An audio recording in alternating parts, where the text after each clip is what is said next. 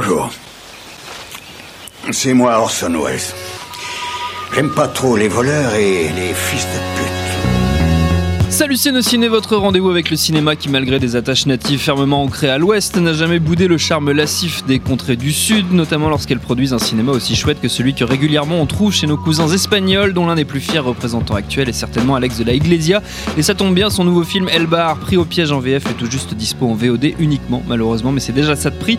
Et on va, quoi qu'il en a, quoi qu'il arrive, en causer et remonter le film de sa riche filmographie en compagnie des trois piliers de la critique réunis ici à l'antenne Paris. Yannick Daron, salut Yannick. Salut. Stéphane Salut Stéphane. Salut Thomas. Et Alexandre Arbo, salut Alex. Hola, buenos días. c'est nos ciné épisode 96 et c'est parti. Monde de merde. Pourquoi il a dit ça? C'est ce que je veux savoir. Oh merde, oh merde. Elbar, comme son nom. comme- Mierda, ouais, mierda, comme tu dis. ouais. Comme le nom du film l'indique, euh, ça se passe dans un bar, parce que oui, moi aussi j'ai fait espagnol LVR, mais je crois que c'est le cas de tout le monde autour de cette table. Un bar de Madrid précisément, où sont attablés quelques habitués dont le quotidien va exploser en même temps que la tête d'un d'entre eux qui a le malheur de prendre une balle en pleine tronche en ouvrant la porte du troquet. Résultat, toute la troupe se retrouve cloîtrée dans le bar dont elle n'ose plus sortir et ça ne va pas aller en s'améliorant. Otra cosa que pueda haber pasado, que mira que no la quería decir, es que los hayan abducido. Esto es muy fuerte, de verdad. Voilà, ça, histoire- c'est histoire de se mettre dans le, dans le bain linguistique, mais on avait déjà bien commencé euh, de ce point de vue-là. Avant de remonter, donc, comme je le disais, le fil de la filmo d'Alex de la Iglesia, quelques mots sur Elbar. Qu'est-ce que vous en avez pensé, messieurs? Alexandre, je me tourne vers toi en premier. Alors, euh, Ale- Alexandre qui est all suave shit, il faut le dire Ouais, même, parce il est- qu'il a ses vraiment lunettes de all suave soleil and et sa clope là, on se croirait sur un plateau d'Ardisson quoi. effectivement, euh, Ardithon. Euh, nous ça- enregistrons en extérieur, c'est pour ça. non, Elbar, Elbar, comme euh, la plupart des films d'Alex- de la Iglesia, commence très bien euh, avec euh, une mise en place, une mise en place hyper maîtrisée parce que c'est quand même un film choral, majoritairement huis clos, et avec une galerie de personnages multigé- multigénérationnels, bref, des piliers de comptoir comme des gens un peu plus apprêtés. Donc j'ai été vraiment très fan de l'installation du film et j'avoue avoir été un poil déçu par son deuxième, à partir du deuxième tiers en fait. il y, a- toujours cette folie ambiante que qu'on retrouve dans, tous ces films, mais il m'a un peu, euh, il m'a un poil perdu. Et, euh, et au-delà de ça, je sais pas, j'ai pas été euh, autant chaque personnage et, la façon et la mise en scène m'a, contenté. J'ai pas de, j'ai pas constaté de baisse de régime à ce niveau-là en voyant le film. Autant je m'attendais à quelque chose de plus satisfaisant, percutant euh, et original sur le point de vue du scénario. Euh, je vais essayer d'en parler sans spoiler, mais euh, un truc bien. très con, par exemple, euh, comme tu l'as dit tout à l'heure, l'action se passe en, en plein centre de Madrid, voilà, dans un quartier populaire, milieu urbain, et et en fait, nos, nos personnages sont, sont isolés dès le départ, donc euh, parce que voilà, ils, ont- ils osent pas sortir du bar de, de peur de se prendre une balle d'un sniper inconnu pour une raison qu'on ignore au début. Et, euh, et toute cette euh, justification-là euh, est un poil nébuleuse à mon goût. Il y a euh, dans, dans toute la filmographie de d'Iglesia, dès son premier film Action Mutant dont on parlera tout à l'heure, il y a euh, énormément de railleries sur le- le- les médias et la télévision en particulier. Il a bossé lui-même dans la télévision, il a été décorateur sur, sur, sur des émissions, etc. Bref. Et donc ça transparaît dans toute sa filmographie. Euh, gros foutage de gueule euh, à juste titre de, la trash TV, etc. Et, euh, et, et dans ce film-là, c'est un peu en, en sourdine, mais il y a quand même cet aspect. les médias racontent n'importe quoi, on nous ment. Alors là, en l'occurrence, c'est pas vraiment eux qui font l'action, ils sont plutôt complices d'une hypothétique opération couverture euh, du gouvernement, voilà, etc. Où euh, en gros, le- le- l'action qui, les, spectateurs ne savent pas en regardant les chaînes d'infos ce qui se passe vraiment dans le centre de Madrid. Il y a une opération, voilà, couverture, on fait brûler des, pneus pour faire de la fumée, et euh, c'est au sens, voilà, c'est un symbole, mais littéralement, il y a un écran de fumée, et on, ne peut pas savoir ce qui se passe vraiment en regardant la télé. Et, et comme la, fin du film, elle est un peu, elle reste sur cette tonalité-là, euh, il y a un petit relan qui moi m'a un poil chagriné, mais c'est parce que c'est dans l'air du temps. Un petit relan un peu complotiste, genre Hey, fake news Alors c'est peut-être un réflexe corporatiste euh, journaleux de ma part, mais Certainement. Journalope. mais, mais- journalope même on peut le dire, gauchias. Mais euh, le, le- ce qui passait sans problème dans ses précédents films quand il brocardait la, la- la télévision de divertissement, et c'était le cas notamment dans son dernier long métrage, Migran Noche, qui, euh, qui se passe pendant l'enregistrement d'une émission de réveillon de, de fin d'année. Euh, là, c'est peut-être le fait de l'avoir vu juste après avoir vu un énième, euh, une énième logorée de, Donald Trump, qui serait d'ailleurs un merveilleux personnage de la Iglesiasque, euh, une, énième euh, saillie de, Trump contre CNN, où il balançait sur Twitter une vidéo où on le voyait en train de tabasser symboliquement CNN, etc. Même si je pense pas que la télé soit devenue maintenant une vache sacrée qu'il faille épargner par les critiques, au contraire. Mais j'ai l'impression que de la Iglesia, là, sur le coup, c'est un- sans doute un problème de timing et peut-être que quand je reverrai le film un peu plus tard avec euh, d'autres choses en tête, euh, ça, ça passera mieux. Mais là, j'ai été un poil dérangé par euh, ce côté euh, euh, on hurle avec les loups, euh, délire un peu complotiste, euh, etc. C'est pas quelque chose de non plus fondamental dans le film, c'est pas quelque chose qui, qui gâche totalement Non, la vision du film. Mais moi, c'est comme ça, ça, m'a- ça, ça m'a lâché- ça m'a quand même un peu, euh, ça m'a quand même un poil chagriné. C'est même en retrait quand même, hein, moi je trouve. C'est par très en retrait, mais c'est très en retrait, mais ça hein. J'aimerais bien, juste, j'aimerais bien rebondir par rapport à ça parce que c'est marrant. Là-dessus, je l'ai pas. Je suis d'accord avec ton analyse. C'est moi. euh, pour dire euh, vite fait, moi je suis un inconditionnel d'Alex de Iglesia que je considère être comme un des plus grands réalisateurs à l'heure actuelle. Euh, enfin, en tout cas, ses débuts, il l'était, il l'était, c'est évident. Euh, juste par rapport à ça, avant que je, complète ce que je voulais dire, euh, moi j'ai pas du tout vu, euh, contrairement à beaucoup de ces films, hein, une charge contre les médias. C'est très, ténu. c'est mais très juste- ténu. oui, non, mais que- comme tu, tu, tu dis, même si c'est peu dans le film, euh, il y a quand même un regard par rapport à ça. Là où moi, justement, j'ai eu l'impression que c'était la, la- la bascule. J'y ai vu, moi, ce qu'il voulait y faire, selon moi, qui était au contraire la bascule vers le spectateur aujourd'hui et, euh, et vers, et vers euh, les réseaux sociaux. Et tu as l'impression de voir que tout le film, euh, et, en tout cas une bonne partie au début, est comme euh, un fil de Facebook, avec euh, chacun qui va de son interprétation délirante, chacun qui va de la contestation de ça, et puis ça vrille en paranoïa, ce qui est la caractéristique de tout ce qu'on dit quand on chie sur les, les réseaux sociaux. Donc moi j'ai plus l'impression que c'était ça son sujet que les médias établissent, c'était plus je te visualise un fil Facebook qui part en sucette avec cinq personnes qui n'auraient rien à faire ensemble, et c'était le principe d'ailleurs au début ils arrivent, ils ont fondamentalement oui, ça- rien à faire ensemble. Bon. Euh, moi aussi, j'ai été déçu euh, par le film par rapport à mes attentes sur euh, Alex de la Iglesia, et encore une fois, pas par ma mise en scène, parce qu'il y a même deux, trois petits plans qui sont super brillants dans la façon de gérer la scénographie, avec euh, je sais pas combien de personnages, mais ils sont bien 6 ou 7 à l'intérieur, qui sont quand même relativement bluffants. Euh, moi, j'adore Alex de la Iglesia.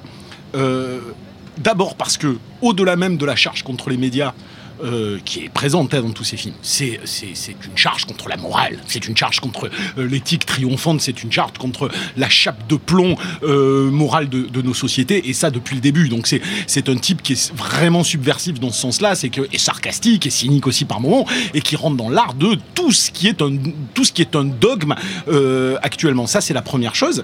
La deuxième qui me qui me plaît beaucoup, c'est que c'est un mec qui a une cinéphilie monumentale et du coup euh, réinvestir. Alors c'est même pas qu'il investit des genres, c'est qu'il en prend des fois au sein même au sein d'un seul film plusieurs genres qui va traficoter à sa sauce. On se rappelle encore les sorcières de Zarakamouti. Comment comment ça démarre comment ça et, voilà. movie, et, co- et euh, comment ça, se termine. Dans celui-là, c'est clairement euh, le survival et tout le final est d'ailleurs euh, fait de cette manière-là.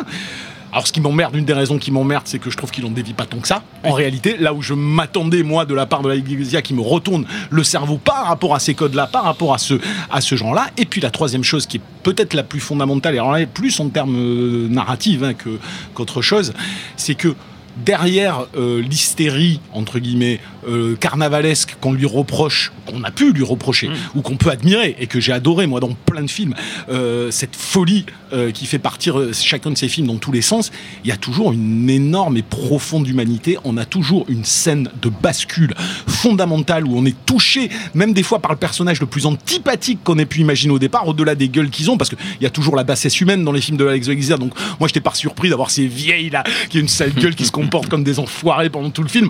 Ça, ça c'est génial. Tu l'as déjà dans Mes chers voisins, tu l'as dans tout ça.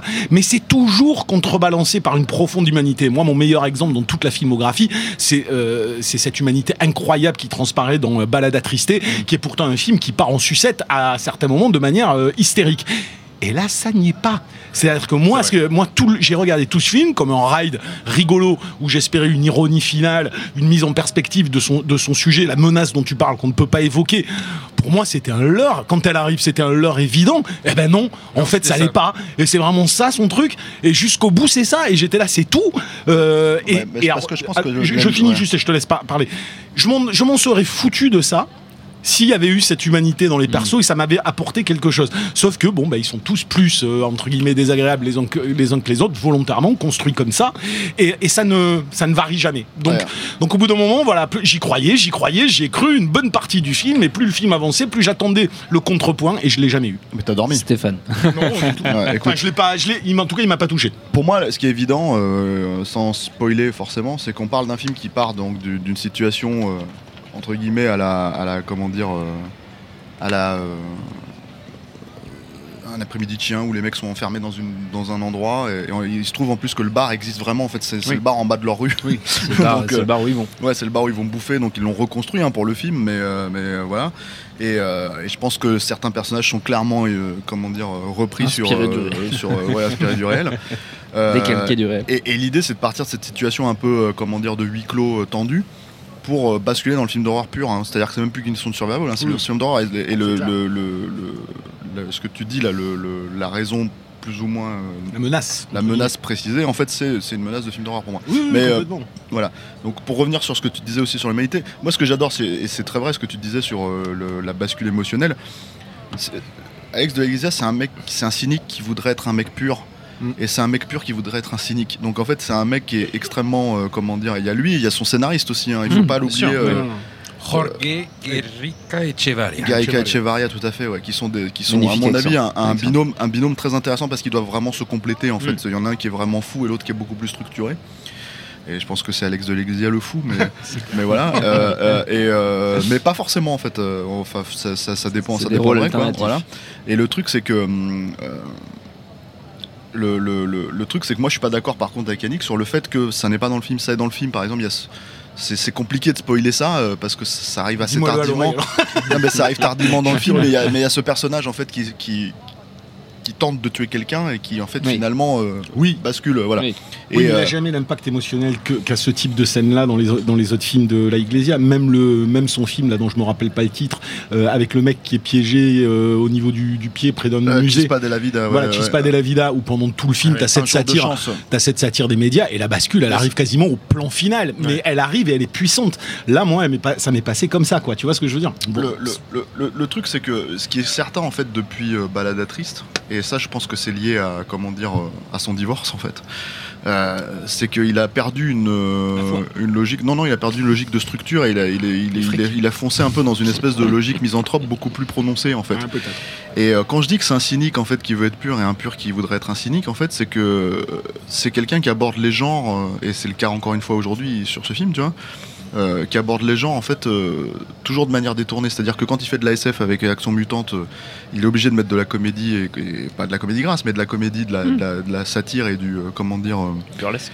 du bu- Non, la Pas satire, vraiment du la la burlesque, la satire, mais la satire, ouais. satire méchante, ouais, et, et- et une grosse dose d'humour, d'humour noir en fait. euh, quand euh, quand c'est le jour de la bête, bon, c'est assez évident parce que c'est un film d'horreur aussi, mais c'est clairement, enfin, c'est pas un film d'horreur pur non plus, Non, quoi. Euh, donc voilà, quand, quand il s'attaque à, à tous ces films, le western avec Perita Durango, enfin, et 800 balles évidemment, euh, quand il fait tous ces trucs-là, le, le thriller Hitchcockien, il y a une logique où, euh, et voilà, moi j'en ai souvent parlé avec lui en fait en interview, et il m'a souvent dit, euh, ça me fait chier de pas être capable de faire à l'époque, hein, c'était on Mm. parlait du crime farpé de 800 balles, ça me fait chier de pas pouvoir faire un vrai western, ça me fait chier de pas pouvoir être capable de faire Il peut pas voilà, empêcher. je, je, je- c'est une. euh, Les gens qui font ça sont meilleurs que moi parce qu'ils sont capables de tenir la distance. C'est Mm. sa logique. Et il l'a fait. Il a fait un film d'horreur euh, pur, un thriller pur en fait, qui est, euh, qui est euh, totalement méconnu. La chambre est, du fils. La chambre du fils, voilà. Qui était un euh, téléfilm un téléfilm en fait qui faisait partie d'une série un peu euh, Habitación del Niño. voilà, une del Niño et, voilà. Pel- Películas para no dormir. Et en fait, c'est sorti chez nous euh, en vidéo, Mhm. euh, mais certaines n'ont même pas été diffusées en, en Espagne. J'ai appris récemment en fait. Euh, donc Ah c'est ouais. c'est un truc qui, a- qui- qui est vraiment très peu connu en Mhm. fait. Il y a celui d'Alex de l'Église qui, est- qui est- sorti, il y a celui de de Balaguerro. Balaguerro qui est sorti aussi, qui est passé à la télé, et en fait les autres ne sont pas passés. Et il y a, je crois, Urbizu, Enrique Urbizu, des mecs comme ça. Et le truc, c'est que, en fait, voilà, c'est- pour moi, en fait, ce qui est évident, c'est que c'est c'est, hum, en dehors de ça, en dehors de, de Crime à Oxford, qui moi je trouvais raté euh, parce que c'est vraiment Mm. une tentative de draguer le spectateur euh, international. euh, le, qui, qui fonctionne pas pour moi parce que c'est là où il y a un vrai côté cynique en fait euh, qui est pas assumé en fait dans, dans ce film là en dehors de, la chambre du fils tout ça c'est ce qu'il arrive à faire de plus proche en fait quand il fait la deuxième partie de, de, de Delbar en fait on, on va oublier le titre français qui est, qui est complètement ridicule euh, Pris au parce que ça c'est vraiment euh, c'est t'as l'impression de voir Ça, un Steven vrai. Seagal quoi en TV quoi Et alors non mais voilà enfin, on- piège à on haute est- on est- pression. on est quand même dans un autre truc quoi C'est pas mal. et, euh, et, euh, et c'est ce qui se rapproche de plus de ça, c'est-à-dire l'idée de, de faire un, un film d'horreur pur, un microcosme en l'occurrence Mm. hein, de- de- du monde dans le bar, tu vois, et euh, de partir dans, dans, euh, cette logique hyper euh, misanthrope en fait, vraiment, il y a, y y a ça. Et, et, je pense que hum, moi j'ai ces touches d'humanité ici et là. Moi, le problème que j'ai avec le film, qui est pas un énorme problème, mais qui est, mais qui est un problème plus contextuel, en fait, c'est- dommage. J'ai l'impression que c'est dommage parce que même quelqu'un comme Alex de qui a des gros succès en Espagne, qui est, qui est un réalisateur euh, reconnu, euh, qui, qui préside au Goya, hein, euh, Mmh, je veux dire. c'est comme si, euh, je sais pas, moi, chez nous, c'était Yann Kounen qui présidait au Goya, j'en sais rien, ou je sais Ouais. pas quel réalisateur, euh, tu vois, un peu, un peu en, en marge, tu vois, euh, ou en tout- supposément en marge, tu vois. Oui. Voilà, c'est un mec qui est reconnu. C'est dommage qu'il se retrouve à faire des films qui ont de plus en moins en moins de budget, en fait. voilà. Et, et quand tu sais que Zugarramundi, par exemple, c'est c'est un budget de 4 millions d'euros et que tu vois tout ce qu'il y a à l'écran, bah celui-là, tu te dis, celui-là, tu te dis par rapport à ce qu'ils ont fait. À mon avis, ils ont très très peu. Ils ont vraiment, ça a dû être un budget à 2 millions, 3 millions maximum. Oui, en fait, Ouais, ça, voilà. C'est vrai que c'est dommage. hein. Et c'est dommage parce que il tourne de plus en plus. C'est-à-dire, là, il a encore un autre film en, Ouais. en- en tournage, je crois, ou même terminé, il me semble et qui sort à Noël. Euh, mais euh, comment dire, euh, c'est des films de moins en moins, euh, en- pas ambitieux visuellement parce que c'est pas vrai, mais euh, parce qu'il a ce métier, tu vois. Mais c'est des films qui, ont, qui sont de plus en plus contenus en tout cas. Et, euh, et malheureusement, enfin pour moi, euh, des, l'une des qualités de comment dire de Alex de l'Église, c'est aussi, aussi un metteur en scène euh, visuel très Mm. très très fort. Et quand il a les moyens. Bah, ça donne des Mm. films comme Perita Durango, ça donne des films comme qui, qui vraiment encore une fois, hein, je l'avais dit dans un au ciné dans une reco, et c'est un film, si un jour vous avez l'occasion de le voir en salle, il faut le voir en salle, quoi, parce que c'est un, un- un putain de western. En, en même moderne, temps, en euh, même temps quand, non, non, mais je dis juste en même temps quand, euh, quand il parle de peut-être le, le, le, le- le trauma entre guillemets de, de son divorce, me semble être une, une raison, euh, pourquoi pas, sur, par rapport à cette misanthropie qui est qui du coup me semble assez évidente quand je La misanthropie, elle est Euh, là depuis longtemps. oui, dans oui, son oui, non, mais elle est, contre- elle est toujours contrebalancée. Je- ce, ce mec a fait une des plus, pour moi, une des plus grandes scènes du monde. Mais je, je le dis, euh, c'est c'est euh, c'est la- la plus grande jouissance que j'ai eue au cinéma depuis longtemps et, à, et vous pouvez foutre de ma gueule et c'est à tous les niveaux. Est-ce que c'était Euh, Hitchcockien Non, mais pas du tout, au contraire. Mais c'est oh, quoi que. non, non, mais c'est cette scène, cette scène de 800 balles avec ce gamin qui se retrouve dans le lit avec une nana absolument magnifique et qui casse tous les codes de ce qu'on pourrait attendre à ce moment-là et de cette nana qui enlève son soutien-gorge et qui lui dit touche-moi le sein et euh, ce gamin qui est tout excité sur la vie cette scène et euh, un des trucs qui m'a le plus retourné la tête de l'histoire du Cinoche. Cette scène, je la, je la regarde en boucle, je la trouve d'une humanité et puis surtout d'une intelligence dans ce qu'elle traduit, qui est tellement le contrepoint de tout ce que Iglesia dans tous ses films charge comme une mule, qu'elle est, ça, elle est cet instant de pureté rêvée et fantasmatique, et je la trouve incroyable. Et, et- et j'aimerais qu'il retrouve ça. Mais, euh, voilà. Le, le- le- le truc, quand je parlais de son divorce, c'est plus par rapport à, par exemple, Zugarramundi, c'est très difficile de pas le, le- le lire à travers cette- Mm. cet axe-là, parce que c'est quand même courant, un film, un, film, un film qui est quand même faussement misogyne, euh, et qui décolle sur ça à la base. hein, euh, C'est-à-dire, euh, la, la femme du personnage principal, je crois qu'il l'appelle le cancer, ou le, le- je sais plus quoi, le fléau. Voilà, donc on, est, on est quand même en plein dedans, et je pense que je pense que c'est une façon d'exorciser ça. Mais bon, il faut, faut rappeler un truc avec Alex de l'Iglesia, c'est que c'est un mec qui a grandi euh, dans le franquisme en fait de, Mhm. de l'Espagne et qui a, qui a grandi dans cette Espagne complètement, euh, comment dire, euh, Verrouillé. verrouillée par, le, par, le, par la dictature, qui en est sorti, qui, euh, dans les années 70, au milieu des années 70 en fait, et qui, a dû se recréer à travers euh, le régionalisme quoi. Et c'est Et lui, en plus, il est du Pays Bas, enfin, il est de Bilbao. Donc, voilà, euh, et, et, et, et Guerrica Echevarria aussi. Et le truc, c'est qu'ils parlent, ils parlent fondamentalement de ça en, en permanence dans leur cinéma. hein. Ils parlent de, de, de, comment dire, de la façon dont, dont aujourd'hui le pays est complètement disloqué par ce régionalisme-là aussi. C'est-à-dire que euh, la, le- le- la liberté absolue. euh, au lendemain de la mort de Franco, en fait, c'est quelque chose en fait qui a plongé aussi le pays dans, dans un, ab- dans un abîme de doute en fait, qui font que que il y a un vrai combat entre euh, comment dire, euh, par exemple, euh, les Catalans euh, qui sont persuadés qu'ils veulent, qu'ils veulent vraiment sortir de l'Espagne, en Mhm. fait, les Valenciens, les trucs et tout, et en fait, du coup, le Pays Basque, évidemment, et du coup, en fait, c'est, c'est- c'est- voilà, ils traitent de tous ces trucs-là. Ils avaient, un, ils avaient un film en, en- en prévision sur le- les attentats, euh, sur, sur le terrorisme dans le Pays Basque. Alors, Aujourd'hui, à mon avis, c'est impossible Oui. à faire, quoi. Mais, Non, mais c'est- très juste, c'est très très juste que- ce qu'il dit, et, euh, et c'est d'autant plus énervant pour moi de voir, euh, même si c'est un questionnement qui traverse tout le cinéma espagnol et qu'on peut voir chez de nombreux cinéastes euh, sur des films que j'aime aussi euh, énormément et qui, euh, qui éclate véritablement euh, dans le cinéma d'Alex de la Iglesia, mais encore faut-il dépasser ce, que, ce que les gens y voient habituellement, alors que c'est extrêmement présent et depuis, depuis, depuis très longtemps, effectivement. Et Ça, moi, suis je pense aussi que c'est ce qui explique son côté double, en fait, si tu veux. euh, de- de- c'est-à-dire à la fois d'avoir envie de. de- c'est-à-dire que c'est quelqu'un qui a grandi. La- L'attentat euh, contre Franco qu'il montre dans Mhm. Baladatrice, c'est quelque chose qu'il a grandi, qui s'est passé à quelques rues de chez lui. Ouais. Donc en gros, et il avait euh, 8, 9, 10 ans, et, c'est, et, et lui, il décrit ça, même pas, il avait 7 ans, 8 ans, et il décrit ça comme le moment où il a compris la, la perte d'innocence totale, en fait.